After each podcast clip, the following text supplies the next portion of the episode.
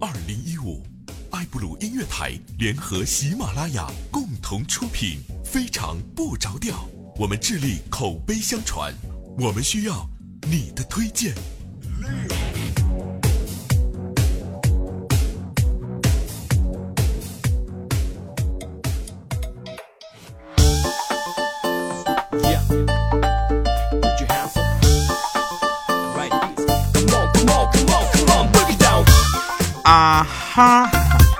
！Hello，各位，又是一个特别正直的人，一个特别正直的主播调调，为您带来今天的非常不着调。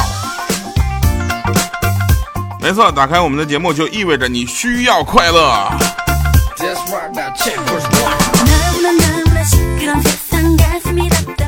啊，欢迎大家主动收听。平时呢，大家的留言我们也是非常的关注哈。由于这一期呢，我们有特别的安排，我就忽略上期节目的互动环节了。这个，但是大家留的我都看到了啊。那个，尤其一楼啊，抢抢沙发那位朋友，你这引起公愤了好吗？抢完沙发还要这个嘚瑟一下，真是的，让大家都感觉开始我要删你留言了，你信吗？好了，那听到我们的声音，说明你的手机安装了喜马拉雅，或者是我们的苹果用户 Podcast。好了，我们开始说今天的节目吧。嗯，我是一个很正直的人，这个不需要重复了吧？那天我跟一个老同学发了一个视频聊天，他看到我的身材之后说：“哎呦我去，你减肥吧，好歹大小也是个公众人物了呀。”我说：“那行啊。”他就给我发了一个减就是健身的视频。说你照着做就能迅速减肥，知道吗？我就信了。结果一个月之后呢，我胖了二十多斤。打电话过去，我说你是骗子啊！他说你傻呀，跟着学都不用动脑子。片头那个吃披萨吃汉堡那个片段那是广告，你不用跟着学。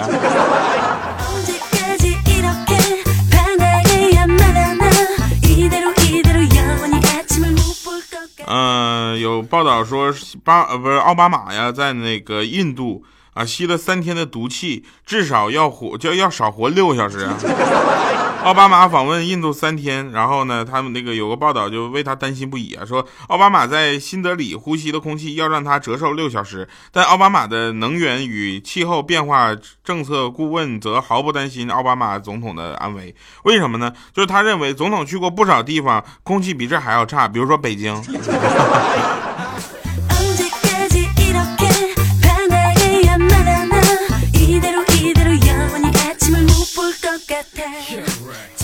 真是一个怎么说呢？呃，皇帝不急太监急的事儿。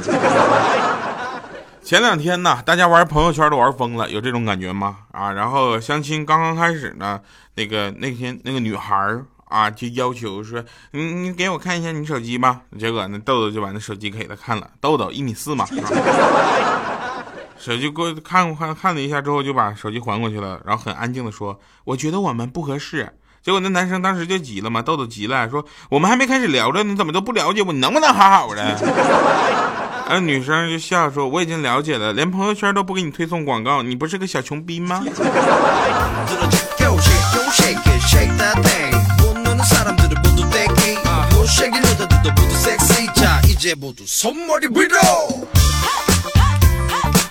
啊，再说一个真事儿，本期文稿依然是来自调调的百人投稿群呐。有个百人投稿群，真是太了不起了。然后大家都是为了跟我们一起分享快乐哈。如果想加入的朋友，去问小米加入方式啊。我一说真事儿啊，说有一个客户走高速没有带钱，跟收费员说了，结果人家让他走了就没有要钱，结果他傻了吧唧还给人家高速收费公司打电话打表表扬电话，说表扬人家小姑娘能够灵活运用这个就变通，然后不收钱直接让他走了，结果那小姑娘给开除了。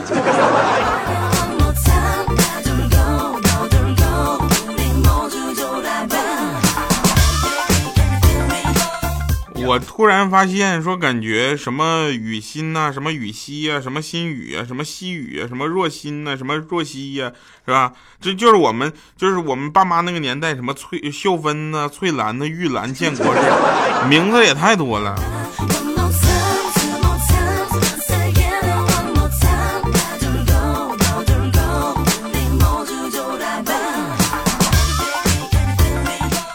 前我做生意的时候，你知道吧？有一天我坐办公室里，结果有个人在外面看啊，于是就我就装作很说生意很忙的样子，我就拿起电话胡吹海侃呢，还时不时甩出几个大数字啊，好像自己在谈一些大数据的业务一样，是吧？最终我挂完电话之后，那个人就进来了，说：“我说你有事吗？”他说：“我是给你来装电话线的呀。”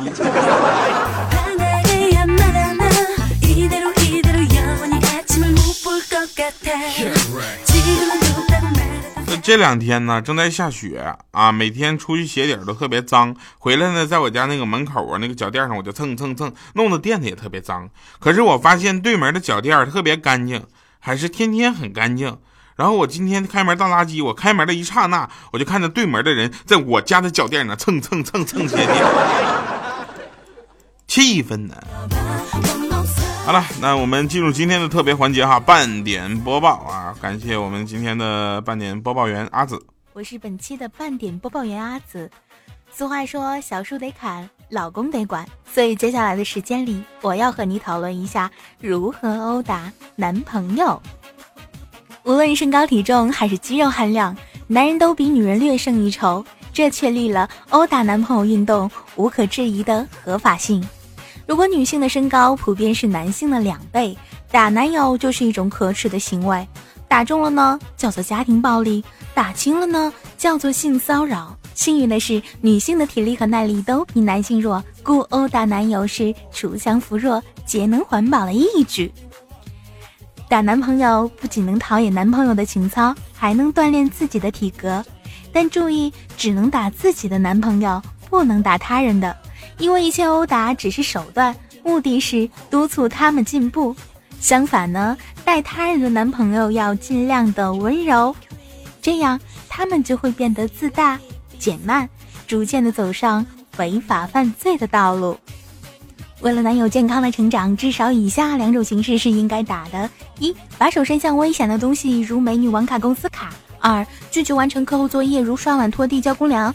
其他条目可以根据各家特色自行增补，打可以让他们形成避之则吉的条件反射，不打就会让他们在错误的道路上越溜越远。下面我们来介绍一下殴打男友的动作要领。因为男性的肌肉又厚又硬，打男友呢常常令你手疼。敲一敲，他们会发出沉闷的咚咚声；推倒，他们就会在地上呼噜噜的滚动。因此，选择殴打的方式很重要。用掌掴太高调，用拳雷太费力，用刀砍，我们还要送他们上医院，这都不是殴打男朋友的上上之策。专业人士建议你采用引、切、揪、踩、踢等技术动作，才能打出效果，打出风度。那么，拧在哪里，揪在哪里，踩在哪里呢？请自行寻找有把手的地方。刚刚我们说完殴打男朋友的动作要领，而接下来我们来说一下殴打男友的辅助工具。有些女性的身材极为娇小，想揪住男朋友的耳朵，伸直了手也够不到，这种情况下就必须借助工具，比如说梯子。有些女性的手掌过于柔软，所以撑嘴巴的时候会春面不寒杨柳风，反而会激起男友的兽欲，这时也需要借助工具，比如说乒乓球拍。正如阿诺德·盖伦所说，技术就是人类身体的衍生，因此无需感到任何的不安。这就如同你吃饭的时候用筷子，洗澡的时候用花酒一样的自然。只要你有一颗敏感的心，你就会发现身边所有的东西都可以成为你的武器。当然还有其他的工具，比如说吉他、牛津高阶大词典、T Back、废主板、国产遥控器、丈母娘等等。哎，到现在为止，还有一点非常重要，那就是殴打男友的注意事项。只有王位并施、宽猛相济，才能实现可持续殴打，开患世之太平。平时睡前宜多渲染男卑女尊，寝室应勤读晚报、法制版。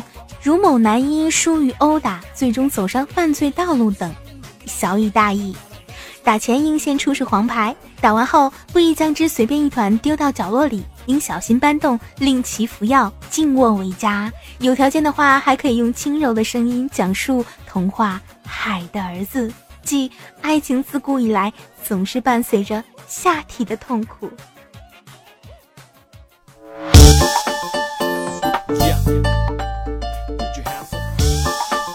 我去这学问也太多了。好了，那感谢回来啊，依然是非常不着调啊。刚刚是我们的今天特别的板块，叫做半点播报。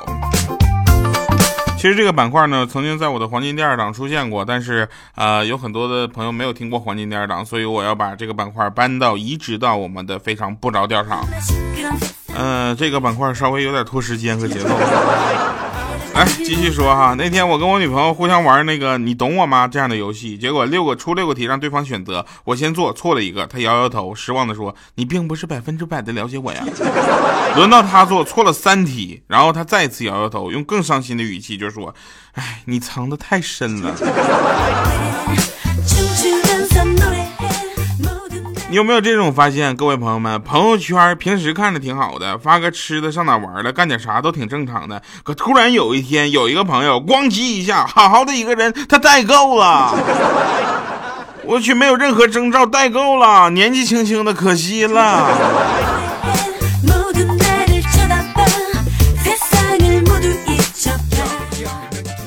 昨天看报道说，马云有二百八十六亿美元。我算了算，如果用来买巨无霸的话，可以大概买六十亿个汉堡。那这样，地球上每个人吃一个之后，马云就没钱了。这么想想，我觉得马云其实也不是很宽裕，是吧？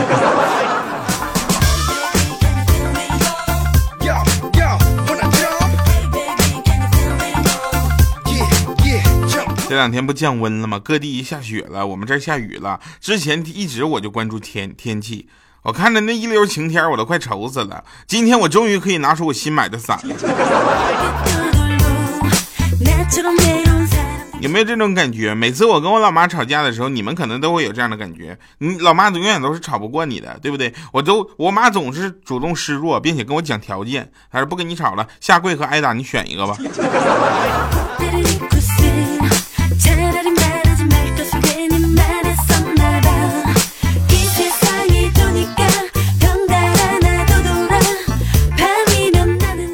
特别讨厌喝酒这件事情，因为我爸那天喝多了之后呢，被几个叔叔叔扶着回来了，放到沙发上，你知道吧？结果叔叔们要走，我就送了一下，送完回来之后，刚把门一关，我爸上来就给我大耳光，就是这么晚才回来。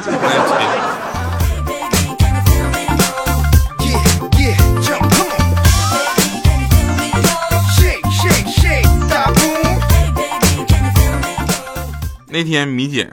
啊，说掉啊！我说你好好说话。我在大街上突然发现我自己的裤子穿反了，咋办呢？我说那不简单，你倒着走呗。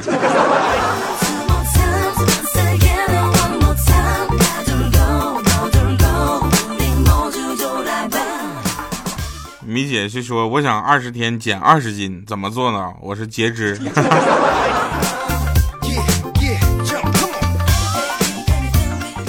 人是一个只会为自己着想的动物，不，这个事情大家不要否认。基本上每个人的本能反应都是为自己着想，对吧？然后那天我就我就说我纳闷了啊，你说豆豆，就这牛奶卖掉就卖不掉，你说怎么就不他不会送人呢？非得倒掉呢？他说你要是自己去拿，人家是会给的，但你这怎么还想白拿，还想让人包邮啊？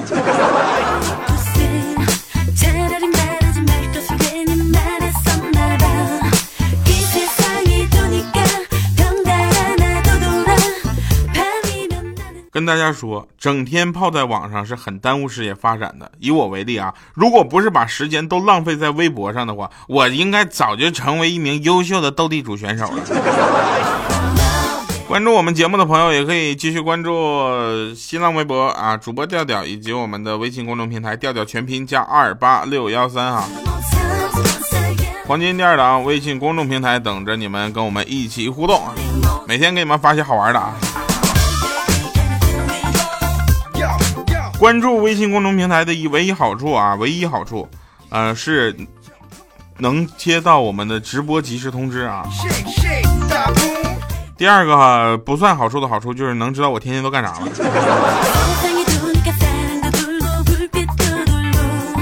前两天过腊八节嘛，我就看到左邻右舍的都在那块吃腊八粥，让我不禁想起我小的时候过腊八节的场景。那时候我也是这么看着别人吃腊八粥。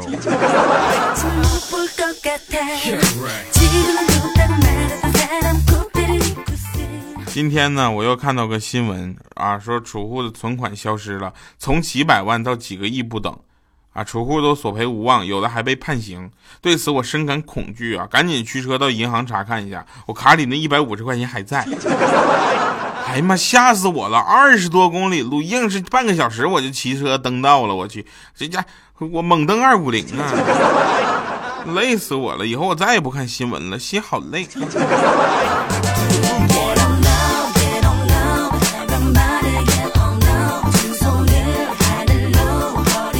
根据目前的这个形势来说呢，我我我老婆又教训了我一顿，我心里特别不爽，我又不敢跟她对抗，因为我扛不过她。结果我就拿着她的手机给我自己发了条道歉的短信，心里顿时特别舒爽。这明星结婚就不要祝他们白头偕老了，是吧？能做到好聚好散就已经很不错了。有人问说那个拜金这件事你怎么看？我怎么看？我不喜欢拜金，我喜欢拜托，拜托你借我点钱吧。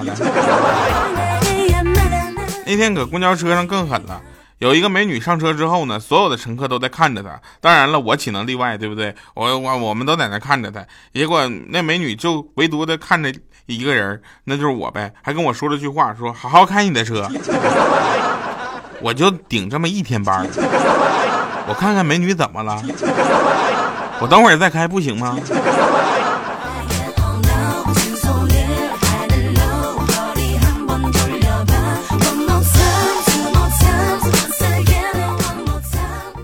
那天我老妈就跟我说了一句让我说完都不想播节目的话，她说：“人的一生啊，三分天注定，七分靠打拼，剩下九十分看脸。”这是你说的对不对？你节目里说过。我说是啊。她说：“孩子，你可得努力呀，你已经没有九十分了。”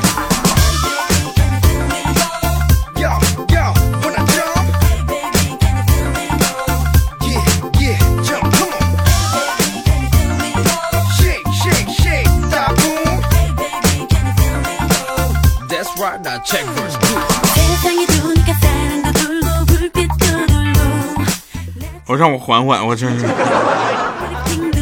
啊！那我们先进一段广告，然后回来。二零一五，爱布鲁音乐台联合喜马拉雅共同出品，非常不着调。我们致力口碑相传，我们需要你的推荐。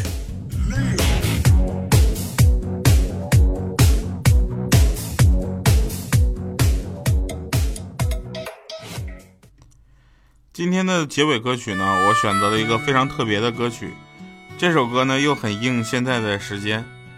这首歌是来自，呃，讲失明的一个词作，啊，进行的一个演唱。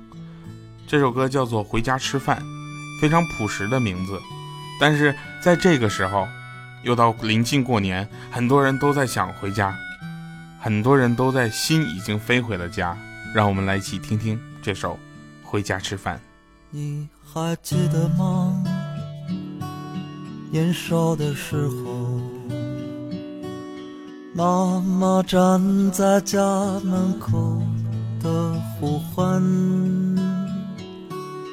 这一声呼唤妈妈的笑脸我们就会像小鸟归草一般，回家吃饭，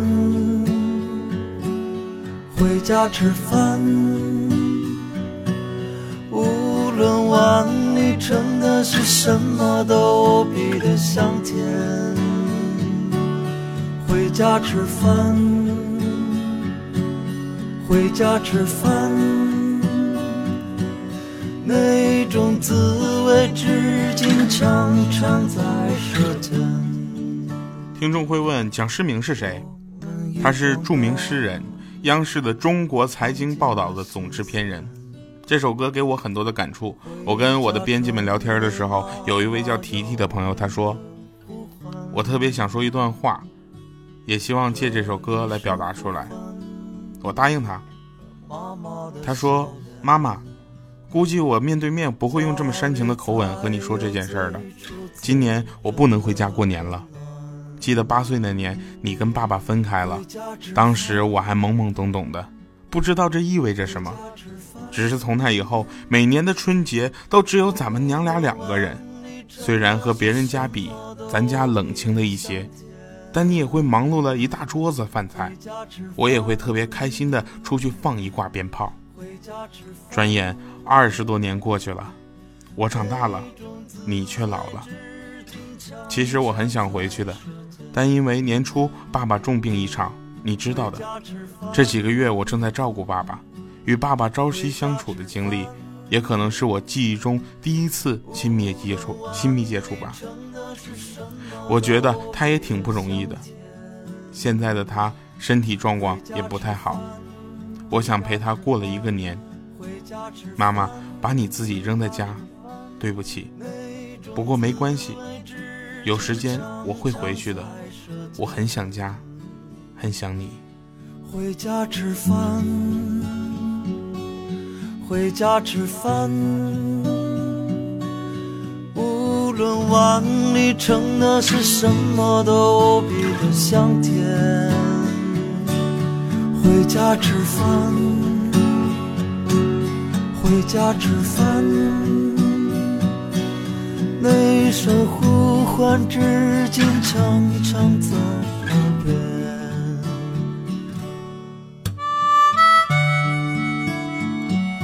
最近呢，我也在观察自己的节目的数据，有很多数据表明啊，现在很多朋友呢都在选择下载收听我的节目，我非常理解，因为马上又要到非常严酷而又残酷的春运时间了。